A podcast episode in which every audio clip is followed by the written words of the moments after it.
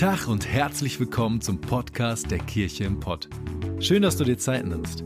Wir hoffen, dass du die folgende Predigt echt genießen kannst und sie dich persönlich weiterbringt. Wir wünschen dir eine ermutigende und inspirierende Zeit. Viel Spaß.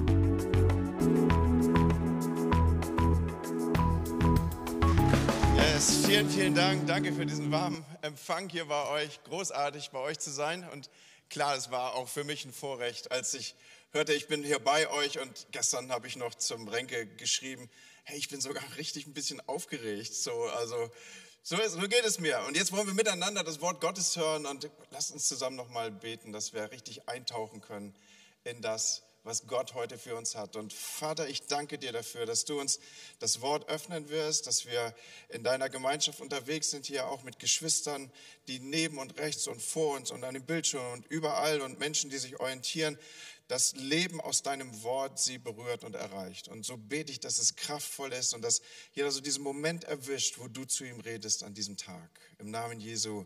Amen.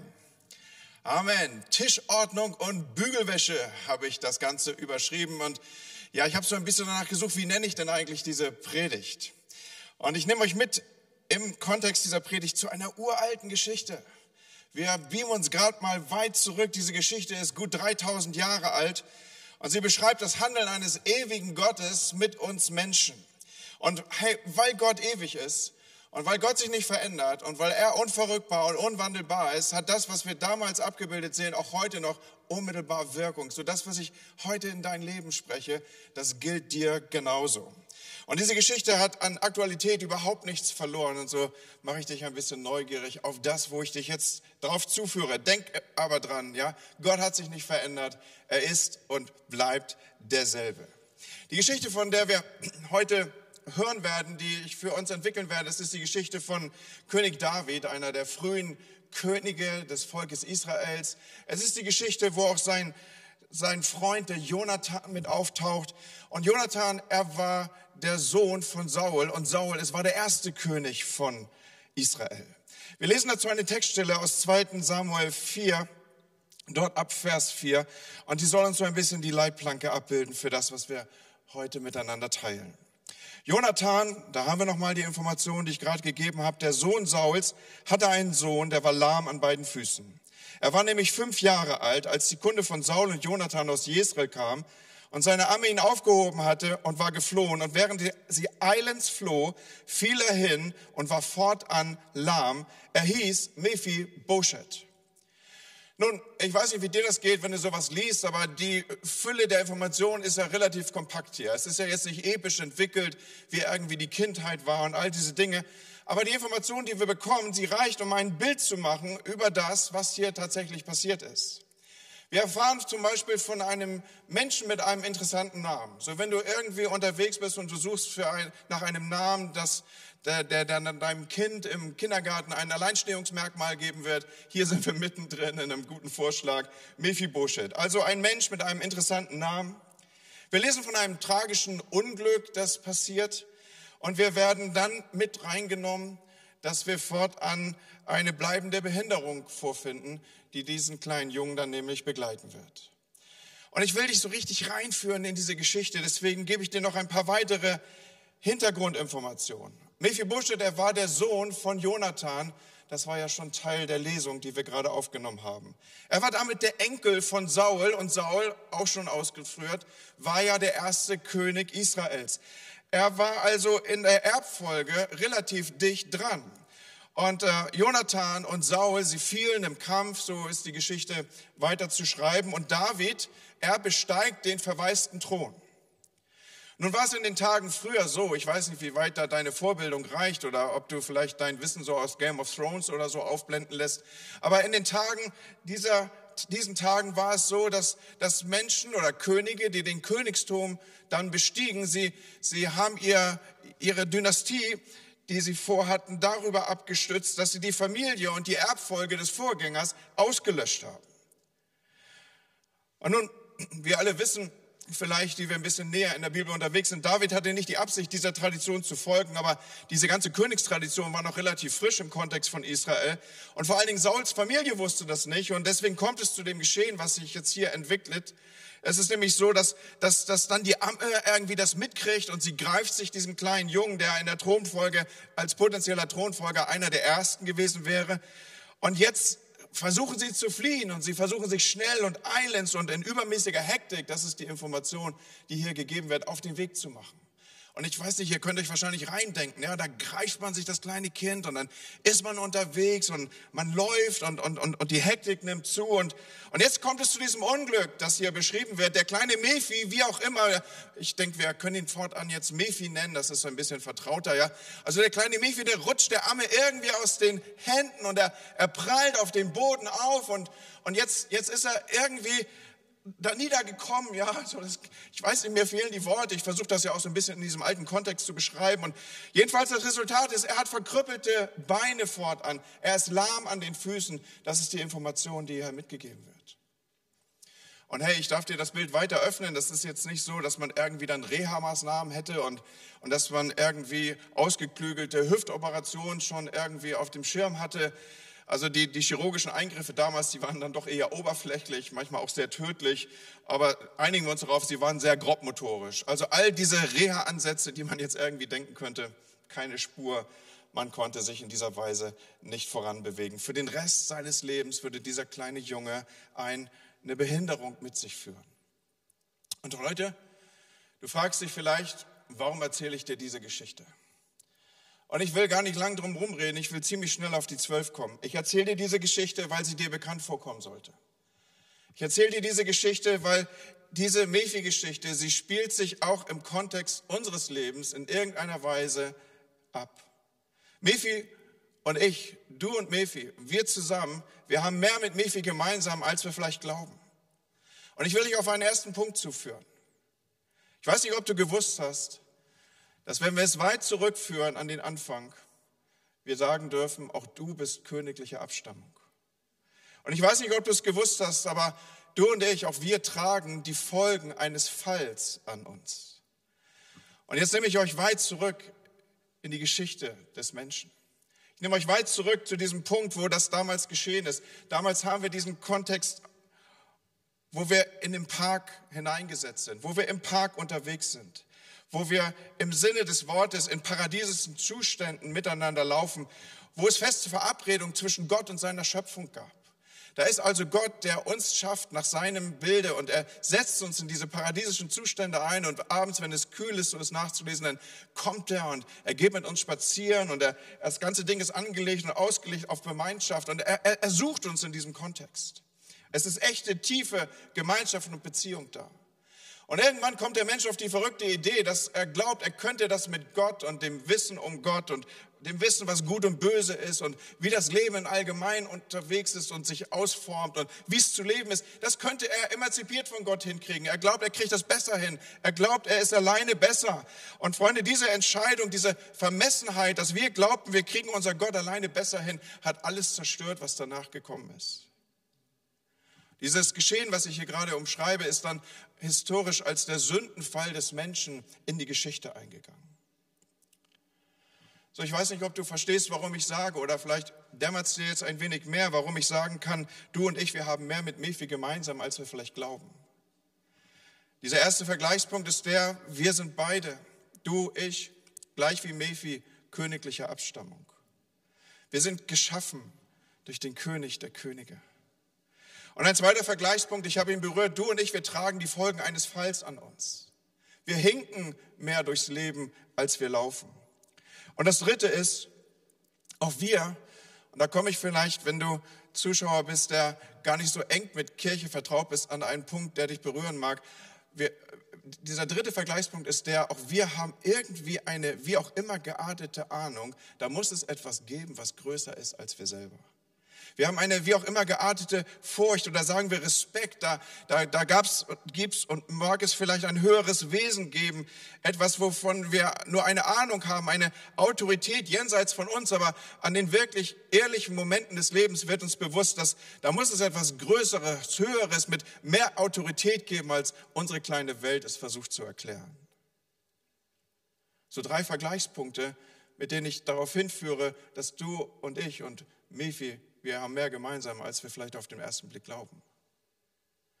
Und jetzt ist es so, fast zwei Jahrzehnte ist, ist dieser Königssohn unterwegs, dieser Prinz Mephi unterwegs in einem fernen Land und er ist unfähig, sich aufzumachen zum König zu kommen. Er, er ist gehandicapt, er hat nur eine Ahnung, er, ist, er, er weiß vom Hörensagen, er ist auf Distanz gestellt, er ist unfähig, sich selber zu helfen. Und in der Zeit blüht das Reich von König David auf. König David, das, das war eine coole Story. Das ist so diese, diese Tellerwäscher zur Millionärstory, so vom, vom, vom, vom Hirten zum, zum König. Ich meine, mehr geht nicht, oder? Das ist, das ist eine krasse Story. Er, er wird beschrieben, dass er kaum eine Niederlage auf dem, auf dem Schlachtfeld kannte. Er wird beschrieben, dass er, dass er das Land ausbreitete in Dimensionen, die, die, die für die damaligen Tage fast undenkbar waren. Ja, er hatte es geschafft. Und dieser David, da komme ich zu dem, was wir eingangs gelesen haben. Er hat eine legendäre Freundschaft gelebt. Und diese legendäre Freundschaft, die er lebte, war die zu Jonathan. Jonathan war nun dummerweise der Sohn von Saul und das war natürlich alles so mit einem gewissen, mit einem, einem Handicap belegt, diese, diese Freundschaft oder sagen wir mit einer Hypothek belastet. Und jeder von denen, so wird uns das charakterlich beschrieben, ist was Besonderes in der Bibel. Das sind großartige Leute, das sind Hammertypen, das sind, das sind Homies, das sind Buddies, das sind keine Ahnung, wie man das vielleicht heute beschreiben würde. Die Bibel macht es so, sie sagt, die beiden hatten einander lieb wie ihr eigenes Herz. Die haben, das war so die, die Old Shatterhand und die Winnetous der, der, der, der, der frühen Tage. Ja? Also falls irgendeiner noch in diesen Begriffen zu denken weiß. So, und diese legendäre Freundschaft, die wird jetzt einem Härtetest unterzogen, eben dadurch, dass ausgerechnet der Vater von Jonathan, der Saul, dem David nach dem Leben trachtet. Und in Kenntnis dieser Absicht, obwohl all die Umstände so aussahen, wird die Beziehung der beiden eigentlich immer enger. Und das führt sie irgendwann auf ein Feld, wo sie zusammen auf diesem Feld stehen und, und wo sie so einen heiligen Moment kreieren, wo, wo der Jonathan dann sagt, hey, schone meine Nachkommen. David, ich bin ziemlich sicher, du bist der upcoming König hier, du bist der, der Leader der Zukunft. Und, und, und hey, wenn, wenn niemand mehr uns auf dem Schirm hat, dann, dann schone mich beziehungsweise meine Nachkommen. Und, und, und ja, und dann heißt es hier so episch, die beiden schlossen einen Bund. Boah, was habe ich als Junge immer davon geträumt, so einen Freund zu haben, ja, so, ein, so einen Bund zu schließen. Und ich habe mir mehr als einmal in den Finger gepiekt, so eine Blutsbruderschaft zu.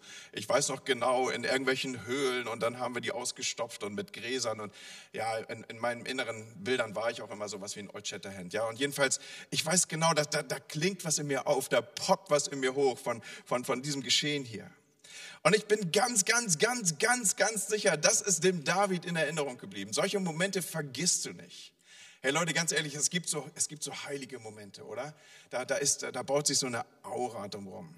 Oh Mann, ich weiß noch genau, wie, wie mein, als mein Sohn auf die Welt kam, das, das war so spannend für mich. Es war, es war ein kalter Oktobertag und, und draußen war klirrende Kälte und, und ich weiß nicht, irgendwann haben sie mich um fünf aus dem Krankenhaus geschmissen, weil jetzt irgendwie Mutter und Kind wollten irgendwie und sollten irgendwie schlafen und, und ich bin natürlich nicht nach Hause gefahren. Ich bin in, in, in die Nachbarstadt gefahren, irgendwie die nächsten 20 Kilometer, knapp 20 Kilometer weg und ich habe mich, ich hab mich vor, vor den Spielwarenladen gestellt und ich hatte Wochen vorher schon ein, ein Steiftier fix fixiert. Und, und als der Laden öffnete, war ich der Erste in diesem Laden und ich habe dieses Steiftier gekauft. Und, und ja, ich habe es bis heute und meine Enkelkinder und die Dynastie und den Stamm und den ich all das, was ich gründen werde, ob dieses Momentes, ihr wisst, was ich denke, ja. So, es war ein heiliger Moment. Oder ich weiß nicht, ob erinnerst du dich an deinen ersten Kuss? Also bei mir war es unter der Treppe in einem Gemeindehaus. So, ich, ich, ich sage ja immer so, jedes Gemeindehaus hat irgendeinen so Ort, wo die ersten Küsse passieren. Aber so ungefähr. Das, das, sind, das, das sind Momente, die, die vergisst du nicht. Das ist, das ist mit einer Aura umstellt. Das ist irgendwas, das ist was, das ist was Heiliges, oder? Und ich bin ganz sicher, David hat diesen Moment des Bundes in Erinnerung behalten. Er ist ihm in Erinnerung geblieben. Und ich glaube, er hat oft und wiederholt an diesen besonderen Moment gedacht. Und ja, zu diesem Zeitpunkt ist er ja König. Und was machen Könige so? Ja, die, die stehen den ganzen Tag auf dem Balkon rum, da kann auch mal was Schlechteres bei passieren, aber, aber die blicken dann so über ihre, über ihre Stadt und äh, schauen so raus und ich stelle mir das so vor, so, keine Ahnung, das war wahrscheinlich ein größerer Balkon als den, den der Papst zur Verfügung hat, wenn er Obi et Orbi spricht, ja. So, aber auf jeden Fall, irgendwie muss er das überblickt haben und dann, dann holt ihn diesen heiligen, holt ihn dieser heilige Moment ein. Oder könnt ihr euch vorstellen, wie man so, wie man so unterwegs ist auf seinem Pferd als König oder oder man, man ist so in voller Rüstung, ist man irgendwo so in die Spargelfelder gehüpft oder in die Weizenfelder und dann, dann so wie bei Gladiator, ne, so, ihr wisst wahrscheinlich die Szene, die ich vor Augen habe. Und dann hat er, diese, hat er diesen Moment in sich aufstehen sehen, so, wow, das ist was Heiliges hier. Und, und dann wirst du so geflutet von Dankbarkeit. Ja, echt. Ganz ehrlich, ich glaube, dass, dass, dass diese Momente wiederkehrend und wiederholt in Davids Leben aufpoppen. Und es muss nur ein Moment solcher Erinnerung gewesen sein, an, an dem er von Dankbarkeit überwältigt und, und von diesem, diesem Momentum überwältigt, sich dann umwendet. Und äh, wir lesen das in 2 Samuel 9, Vers 1 und dann fragt, ist irgendjemand übrig noch vom Haus Sauls, dass ich, dass ich Gnade an ihm erweise? Gibt es da noch jemand? Also das, was jetzt hier historisch für ihn innerlich aufgeblendet ist? Dass ich Gnade an ihm erweise? Was eine coole Formulierung, oder? Und Freunde, David wusste, was Gnade ist. David hatte Gnade erlebt. Ich habe es schon kurz angedeutet. Er, er wusste diese, diese Konstellation vom, vom Hirtenjungen zum, zum König. Da ist ganz viel Gnade drin. Da ist ganz viel Gunst mitgesurft. Und, und äh, hey, falls du das noch nicht wusstest, aber, aber David, David weiß um Gnade. Ich, ich, ich habe mit diesem Begriff so ein bisschen gespielt so, und habe mir überlegt, was ist passiert im Leben von David. Es ist ja nicht nur so, dass er irgendwie eine großartige Karriere hinlegt, sondern er weiß auch um innere Abgründe. Er weiß um Dinge, wo er Veränderung erfahren hat. Als wir David das erste Mal begegnen, so ganz am Anfang, hat ihn ja niemand auf der Rechnung. Er ist irgendwie das äh, so und so vielte Kind von so und so vielen Brüdern und die haben ihn nicht auf dem Schirm, sondern er ist irgendwo draußen bei den Schafen und er hütet dort und, und, und, und er kennt eigentlich in seinem Verhaltensmuster nur, nur einen Reflex. Wenn sich irgendwas als Problem in den Weg stellt, dann schlägt er erstmal drauf. Und es ist völlig egal, ob das ein Löwe, ein Bär oder ein Goliath ist. Er hackt da erstmal drauf rum und, und ziemlich massiv und sehr radikal oder chirurgisch, wie hatten wir gesagt, sehr grobmotorisch.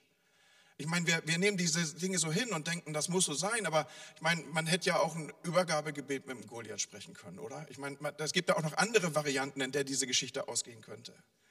Aber ganz am Anfang, seine Brüder bilden das ja ab. Sie sagen, wir kennen deine Vermessenheit. Also das, das muss schon so ein kleiner, raffgieriger, wie auch immer gearteter Junge gewesen sein. Und schaut mal, als er dann auf dem Feld auftaucht, wir hatten es ja gerade schon mit Goliath, was seine Motivlage ist. Er fragt ja immer, was kriegt derjenige dafür, der Goliath umhaut? Was bekommt der dafür? Also der war schon sehr, sehr, sehr selbstorientiert unterwegs, der gute Mann. Und später nimmt er sich das, was er will. Wir hatten es ja schon mit dem Balkon, ja, dann schaut er der Bathseba beim Baden zu und er ist sich sicher, die will ich. Und dann findet er Wege, das zu bekommen. Ich meine, wir, wir, wir schätzen David und wir, er ist ein großartiger Mann Gottes, ein Mann nach dem Herzen Gottes, aber, aber der hat auch seine Geschichte und der sah auch mal anders aus am Anfang, als er am Ende war.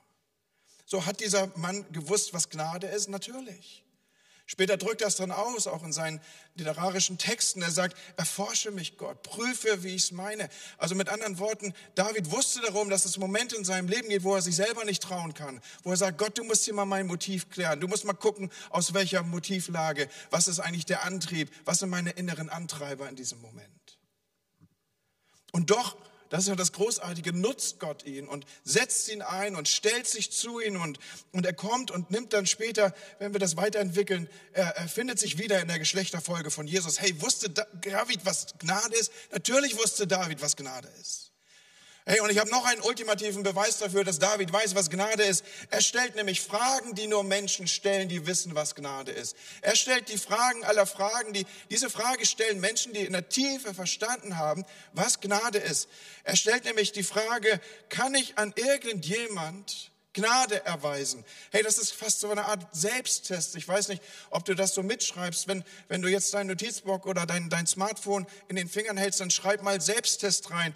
Denn einer dieser Selbsttests in Bezug auf verstandene Gnade kann der sein, dass du dich selber fragst, gibt es jemand in meinem Kontext, an dem ich Gunst, an dem ich Gnade, an dem ich Gutes tun kann? Gibt es irgendjemand in Bochum, in Dortmund, in Münster und welche Städte noch immer dazukommen werden für euch hier als Kirche im Pott, an denen wir gnädig sein können, denen wir Gunst abbilden können, wo wir Gutes tun können? Menschen, die Gnade verstanden haben, die sprechen genau und reden und fragen genau diese Fragen. Kann ich an irgendjemand Gutes tun? Und das ist kein politisches Manöver hier für David. Er will nicht Gutes tun, damit er selber irgendwie Beifall bekommt. Er tut auch nicht Gutes, damit ihm im Gegenzug Gutes getan wird. Er ist von diesem Gedanken getrieben. Mein Leben wurde geschont. Ich wurde errettet. Ich habe Gnade erlebt. Also will auch ich Gnade weitergeben und Menschen in meinem Kontext erretten im Sinne des Wortes und ihnen Gnade zuteil werden lassen. Und so stellt er diese Frage, ist noch jemand übrig, dass ich Gnade erweise? Und in der Tat, da gibt es diesen Knecht namens Ziba, der wusste um einen Nachkommen. Und er gibt ihm die Antwort und er sagt, es ist noch ein Sohn von Jonathan da, lahm an den Füßen. Und so lesen wir hier in 2 Samuel 9, ab Vers 1, noch einmal diese Frage, gibt es jemand von dem Hause Saul übrig geblieben, damit ich Gnade an ihm erweise? Und dann haben wir hier die Auskunft, es war aber ein Knecht vom Haus Sauls, sein Name war Ziba. Da sagte Ziba zum König, es ist noch ein Sohn Jonathans da, der an beiden Füßen gelähmt ist. Und der König sagte zu ihm, wo ist er? Ziba sagte zum König, siehe, er ist im Haus Machis des Sohnes Amiels in Lodabar. Nun, wieder ein Satz nur. Und ich glaube, ich muss uns die Fülle der Informationen, die hier mitgereicht wird, ein wenig entwickeln und entfalten. David hat einen Satz bekommen und er wusste auf einmal mehr, als ihm vielleicht lieb war. Er, er bekam nämlich sofort die Information mitgeführt, dieser Junge ist lahm an den Füßen. Und ich meine, David ist König und wer mal die Gelegenheit hatte, in Israel zu sein und dort nachzuvollziehen, wo sein Königspalast war, der war an so einen Bergrücken rangelehnt. Also ich will damit ausdrücken, das war nicht, nicht mal im Ansatz behindertengerechtes Terrain. Und damals war man, wie gesagt, nicht nur mit der Chirurgie nicht so weit, sondern auch mit den ganzen Treppenliften und hast du nicht gesehen und, und, und, und, und Elevators und so. Nee, keine Chance. So, wer hätte es David verübeln können, wenn er gesagt hätte, hey, echt jetzt ein Behinderter? Nee, also da gibt's nicht noch irgendwie eine weitere, andere, entferntere Verwandtschaft. Und, ey, und überhaupt, und hier so die repräsentativen Pflichten am Hof und, und, und, und hier verkehrt die Elite und der, der, der Junge kann ja nicht mehr gehen, ja, und, und nein, das, äh, allein schon und müssen wir ihn nicht schützen und Überforderung und keine Ahnung, was für Begriffe man da noch hätte finden können. Und außerdem auch kein Reichtum und wo kein Reichtum, da auch keine Erziehung und wo keine Erziehung, dann auch keine Ausbildung und, und, und ich weiß nicht, als ich so diese Gedanken niederschrieb, habe ich gedacht, und wie der wieder aussieht, ne? also das Lied kennen wir ja auch irgendwie alle, Junge, wie du wieder aussiehst. Und wo wohnt er nochmal? mal? Ich meine, es ist ja spannend, immer wenn der Heilige Geist uns zur Information mitreicht. Äh, aus irgendwelchen Gründen war es dem Heiligen Geist wichtig, uns zu sagen, der Junge wohnt in Lodabar. Hey, wenn du jetzt nachschlagen würdest in irgendeinem Nachschlagewerk, exegetisch damit arbeiten würdest, dann würdest du vielleicht das Bibellexikon aufschlagen und dann würdest du entdecken, dass Lodabar die wörtliche Übersetzung von ohne Worte ist. Wie krass ist das denn, ey? Ey, selbst wo der wohnt, ist nicht der Rede wert. Das ist ohne Worte. Denk, denk nicht mal drüber nach. Also ohne Worte. Selbst wo der wohnt, spricht Bände. Da, da willst du den Hund nicht begraben da draußen. Hey, gibt's nicht einen anderen, den wir hier am Königshof unterbringen können? Weißt du, was krass ist? Diese Worte wurden nie gesprochen. Diese Worte wurden nie gesprochen. Diesen Gedanken wurde nie Raum gegeben. Wir lesen dann weiter die Informationen, das aufzunehmen hier. Dann, dann ließ David den Sohn Jonathans holen. Und, und, könnt ihr euch vorstellen, wie das so funktioniert? Damals, als es noch kein Twitter und Facebook und, und Insta gab und so, da, da hat man das ja alles über Flurfunk geregelt, ne, was wir heute über, über Insta machen. Ja. So, und dann, dann, dann war das so chap, chap, chap. Ne? Das, das geht da sowieso viel schneller. Ne? Also die schnellste Kommunikation ist ja der Flurfunk in einer Kirche, ja? wisst ihr auch. Ja? So, und dann, dann ey, hast du gehört? David lässt den Sohn holen. Hast du gehört? Ein Sohn. Da gibt es noch einen Sohn. Und irgendwann, irgendwann müssen sie dann vor Mephi gestanden haben. Bist du der Sohn Jonathans? Bist du der Sohn? Ja, und ich kann, mir, ich kann mich da so gut reindenken. Ich, ich, ich, hast, hast du eine Ahnung, wie, wie lange Mephi nicht mehr Sohn getitelt wurde? weil das war ja der Sohn von Jonathan und Klammer auf Erbfolge von Saul. Hey, Sohn von Jonathan, damit, damit rühmte man sich nicht in den damaligen Tagen. Wenn von, Im Gegenteil, wenn, wenn von Mephi die Rede war, das ist ja das Spannende, was wir hier als Information aus dem Wort Gottes mitführen. Wenn von Mephi die Rede war, dann war immer seine Behinderung im Vordergrund und nie, dass er Sohn war. Selbst in der Bibel lesen wir jedes Mal, wenn Mephi zum Aufruf kommt, dass er lahm an den Füßen ist, also immer fokussiert auf seine Behinderung. Aber hey, was das Großartige ist, als der König, als David hier einen Sohn suchen lässt, da, da fragt er nicht, wo ist Mephi das Problem kennt, sondern er sagt, wo ist er? Und er setzt die Suche nach einem Sohn in Gang. Hey, wie viele Leute leben unter diesem Stigma? Wie viele Leute leben darunter, dass wann immer ihr Name zum Aufruf kommt, wird auch gleichzeitig ihr Problem mitgeführt? Da gibt's keine Ahnung. Und jetzt könnte ich da so reingreifen in, in, in, in das, was es an Namen gibt. Hast du von Ben gehört? Welcher Ben? Na, der Typ, der geschieden ist. Oder hast du von Max gehört, der, der, der immer einen über den Durst trinkt oder der, der nicht von der Flasche loskommt? Oder von Annika, die ihre Kinder alleine großzieht? Oder von, von Ina, die immer noch nicht verheiratet ist? Oder von, von Lisa, die keine Arbeitsstelle behalten kann? Hey, wie, wie viele Menschen erleben das? Dass wann immer ihr Name zum Aufruf kommt, wird ihr Problem mitgeführt und reich, mitgereicht. Und die Vergangenheit folgt wie ein Schatten. Wo gibt es niemand, Gibt es niemand, der dich sieht, wie du wirklich bist? Gibt es irgendjemand in diesem Universum, der, wenn dein Name zum Aufruf kommt, nicht dein Problem in den Fokus stellt? Irgendjemand, der, der weiß, wie du bist und dich nicht danach beurteilst, was du gemacht hast oder was du getan hast oder wie deine Vergangenheit aussah? Die Antwort ist ja. Es gibt so jemand. Es gibt so jemand und es ist der König. Es ist der König der Könige, der König der Könige. Das ist der Titel für Gott selbst. Und dieser König der Könige, wenn, wenn, wenn er dich sucht, wenn, wenn er spricht, wenn er Ausschau hält nach dir, dann, dann sucht er nicht deine Misere, dann sucht er nicht deinen Schmerz, dann sucht er nicht dein Problem. Wenn Gott los ist, unterwegs ist, dich sucht, dann, dann schaut er aus nach einem Sohn, nach einer Tochter, einem verlorenen Sohn, einer verlorenen Tochter vielleicht. Aber dann ist der König, der Könige da, der einen Sohn oder eine Tochter sucht und nicht ein Problemkind oder irgendeine gescheiterte Existenz. Und er will nichts lieber, als sich sein Kind nennen. Hey, 20 Jahre trägt Mephi dieses Stigma mit sich. Wenn die Leute seinen Namen aussprechen, dann, dann, dann steht sein Problem im Vordergrund. Aber als der König, ich will, dass du das so tief verinnerlichst, als der König ihn sucht, als der König seinen Namen erwähnt, da ist es in der Kombination zu, er sucht einen Sohn. Er lässt einen Sohn suchen. Wo ist er? Wo bist du? Und hey, es hat, es hat schon einmal ein, einen König gegeben, der, der so in Bezug auf die Menschen gefragt hat. Der König der Könige, wie wir gelernt haben. Damals im Paradies war er unterwegs und er hat diese Frage, diesen Ruf, diese Suche ausgelöst. Wo bist du, Mensch? Ich suche dich. Und dann geht die Geschichte weiter. Ich, ich bin da ja mehr so bildlich unterwegs. Ne? Das war manchmal so bei Pastoren. Ne? Wir rufen dann so innere Bilder auf. Und jetzt stelle ich mir irgendwie so, so, so eine Cinderella-Szene vor, ja. So alles, was da, alles ist da, außer der Schuh, ja. Und, und, und die Kuriere reisen jetzt aus und ins Land und, und äh, äh dann, dann, dann irgendwann äh, sind sie bei Mephi und dann wird Mephi in irgendeine Art Sänfte gepackt oder wie immer das aussah und irgend so ein, so ein tiefer gelegten Pferdesportwagen, ja, irgend so was Cooles, ja. Und dann, dann begleiten sie ihn zum Palast und dann in 2. Samuel 9, Vers 6 lesen wir, da kam Mephi, der Sohn Jonathans, des Sohnes Sauls, zu David und fiel auf sein Angesicht und warf sich nieder und sagte, und David sagte, Mephi, so als wenn er jemand begrüßen wollte und würde und, und, und der, der, der lang Gesuchte jetzt im Fokus war. Und er sagt, siehe deinen Knecht und, und Ey, das ist so der Hammer. Das, das Erste, was der König zu dem gefundenen Sohn sagt, ist, fürchte dich nicht.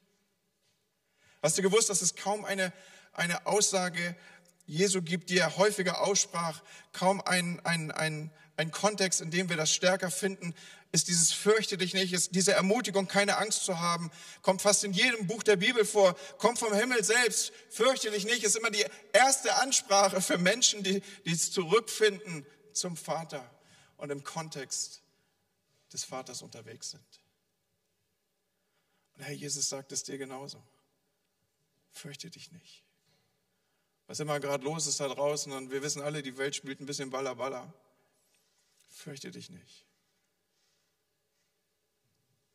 Und schaut, was, was weiter passiert. In so einer ganz schnellen Nachlassregelung jetzt bekommt Mephi all das vom König David zurück, was mal Besitz von Saul war. Unglaubliche Ländereien, die komplette Dienerschaft. Der, der Zieber, der jetzt hier schon mehrfach aufgetaucht ist, er, er wird wieder der Diener. Und, und, und David besteht darauf, dass Mephi jetzt fortan am Tisch des Königs sitzt. Und das sagt er nicht nur einmal, sondern viermal. Und ich habe ja eben schon gesagt, immer wenn der Heilige Geist was besonders betont, dann sollte man da mehrfach hingucken. Da kam Mephi, der Sohn Jonathans, der Sohn Sauls und so weiter, fiel auf sein Angesicht. Und dann heißt es hier weiter, denn ich will Barmherzigkeit an dir tun und ich will dir das ganze Ackerland deines Vaters Sauls zurückgeben und du sollst täglich an meinem Tisch essen. Jetzt werden wir hier mit hineingenommen. Er kriegt alles wieder. Er kriegt übrigens alle Ernten wieder der letzten Jahre. Der Mann ist schlagartig reich. Und dann heißt es, ich will dir den ganzen Besitz deines Vaters Sauls zurückgeben. Du aber sollst an meinem Tisch essen, täglich. Esse an meinem Tisch wie einer der Königssohne. Komm und iss an meinem Tisch wie ein Königssohn. Und ich weiß nicht, ich habe hier so eine kleine Decke mitgebracht, eine Tischdecke. Sie, sie darf so symbolisieren, dass, dass wir vielleicht einen, einen imaginären Königstisch vor uns haben hier. Und dieser Königstisch ist nun gedeckt und vielleicht kann ich euch so in den letzten Minuten dieser Predigt mitnehmen in, in, in diesen königlichen Saal, der sich jetzt hier vor uns abbildet. Da ist dieser, da ist dieser Palast und ich, ich stelle mir vor, David legt da so viel Wert darauf, dass, dass man mit den Königssöhnen, dass die, die Königsfamilie zusammen an seinem Tisch mit ihm unterwegs ist und, und sich so versammelt. Und hey, auch da poppen wieder so Bilder in mir auf. Keine Ahnung, wie man das gemacht hat. Vielleicht hat man einen riesen Gong geschlagen oder man hat sich irgendwie auf die Brüstung des, des, des, des Palastes gestellt und hat so Miraculis fertig in die Menge gebrüllt oder was auch immer ja man da so gefunden haben muss, damit, damit jetzt angesagt ist, jetzt gibt's was zu essen. Und dann, dann darf man da so reinhorchen und, und äh, ich weiß nicht, vielleicht schließt du mit mir einen Moment die Augen und lässt es mal so vor dir aufblenden. Da, da sitzt jetzt David und jetzt, jetzt kommen die Königssöhne äh, auf ein Kommando hin an den Tisch. Und da gibt's diesen, da gibt's diesen äh, Ammann, dieser kluge, gewichte Ammann, der, der, der, der kommt dann rein und er, er nimmt zur Linken von, von, von David Platz. Ich stell mir das so vor, dass so jeder seinen Sitzplatz hatte dort. Und dann wird beschrieben, dass David eine Tochter hatte, die hieß Tama. Sie, sie muss wunderhübsch gewesen sein. Also die Bibel findet da so Umschreibung für die, ich weiß nicht, so in der Ewigkeit werde ich auf jeden Fall mal nachher gucken, ob ich sie irgendwo finde. So, sie soll eine bezaubernde, eine, eine total junge, hübsche Frau gewesen sein. Und Salomo, ne, den, den gab es ja da auch, ne, so am, am, am Tisch des Königs. Salomo, was ist das für ein Typ, ey? Ich meine, wer schreibt schon den ganzen Tag Gedichte? Ne? Also ich vermute mal, das war irgend so ein Nerd, ja, irgendwie so eine, so eine mindestens so eine große Brille, wie ich sie habe und, und wahrscheinlich viel mehr Haare, ja, und die waren dann auch irgendwie so ein bisschen Bad Hair Day und so. Und, und der kommt dann irgendwie so zerzaust, wahrscheinlich meistens zu spät, ja, so ein, irgend so ein Typ, der, keine Ahnung, vielleicht wäre er auch völlig versunken in Computerspiele oder irgend sowas. Aber so, so stelle ich mir Salomo vor. Und dann, dann kommt der so und, und findet so seinen Platz am Tisch. Absalom der hat sich natürlich immer erst die Haare schön gemacht, bevor er dann an den Tisch kam. Ja. Absalom kommt dann und er, er kommt an diesen Tisch und, und auch er ist ja krass beschrieben, ne? die, eine flatternde Haarpracht und rabenschwarzes Haar bis zu den Schultern und so wird er uns beschrieben, Absalom. Und Joab hat übrigens auch immer mit am Tisch gesessen. Job ist auch ein cooler Typ. Das ist so ein, so ein Herrführer, also so jemand, der, der, der hatte Muskeln, da wusstest du gar nicht, dass man da Muskeln haben kann. Ja, das, wie stelle ich mir den denn vor? Also so ein Herrführer, der springt ja immer vom Pferd. Da, kennt ihr noch so diese Rügenwalder Teewurst-Werbung, wo so der Typ vom Pferd springt mit dem langen Haar? Also, ja, also ich gehe davon aus, Joab sah aus wie die Männer bei Parship, ja. Also, und die sitzen jetzt alle damit am Tisch. Und dann wird's ruhig. Und dann hört man vielleicht so ein Stapfen, so ein Klick, klack, klack, von irgendeiner Art Krücke. Und dann kommt Mephi und er nimmt ein bisschen unbeholfen am, am, am Tisch Platz, rutscht an den Tisch. Und wisst ihr, was in dem Moment geschieht? Als er am Tisch sitzt, da deckt sich das Tischtuch über seine Beine. Von den Folgen des Falls ist nichts mehr zu sehen. Das Tischtuch bedeckt alles, was da war, an, an Erinnerung, an Vergangenheit, an Schmerz. Nichts ist mehr zu sehen. Und hey, ich habe so dafür gebetet, dass du dich erkennst in dieser Geschichte von Mephi. Auch wir sind Kinder königlicher Abstammung. Durch einen Sündenfall verkrüppelt, dauerhaft verunstaltet von Sünde. Und auch wir sind unterwegs durch ein Leben nicht wirklich von Bedeutung bis zu dem Zeitpunkt, wo sich ein König aus der Ferne an uns erinnert und sagt, da ist noch ein Sohn, da ist noch eine Tochter. Nicht, nicht um unserer Schönheit, sondern weil er es will. Und Freunde, das, das, was ich hier vor uns entwickle und entfalte, das ist, dieser Tisch ist ein Bild für die Gemeinde. Wir, wir alle humpeln mehr oder weniger durchs Leben. Manchmal hört man diesen Satz, trau keinem Leiter, der nicht hinkt. Und glaub bloß nicht, du hättest keinen Platz an diesem Tisch. Der Amnon, von dem ich eben gesprochen habe, der vergewaltigt seine eigene Schwester. David wird zum Mörder und zum Ehebrecher und geht fremd. Absalom will seinen eigenen Vater umbringen. Salomo lässt sich auf okkulte Praktiken ein. Glaub bloß nicht, du hättest keinen Platz an diesem Tisch. Und das, was ich dir final sagen möchte mit dieser Botschaft an diesem Tag, ist, es ist Zeit, nach Hause zu kommen.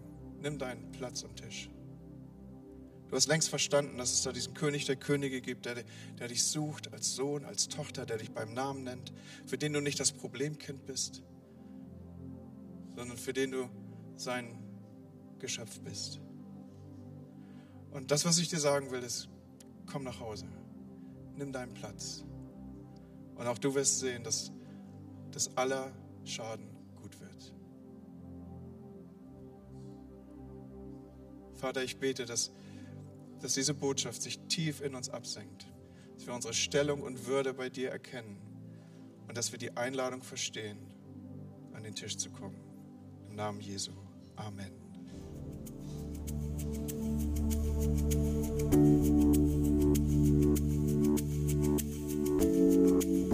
Wir hoffen, dass dir die Predigt weitergeholfen hat. Wenn du Fragen hast, schreib uns einfach an info@kircheimpod.de. Fühl dich auch herzlich eingeladen, uns persönlich kennenzulernen. Für alle weiteren Infos zum Leben unserer Kirche besuche unsere Website oder folge uns auf Instagram. Wir wünschen dir noch eine geniale Woche. Glück auf!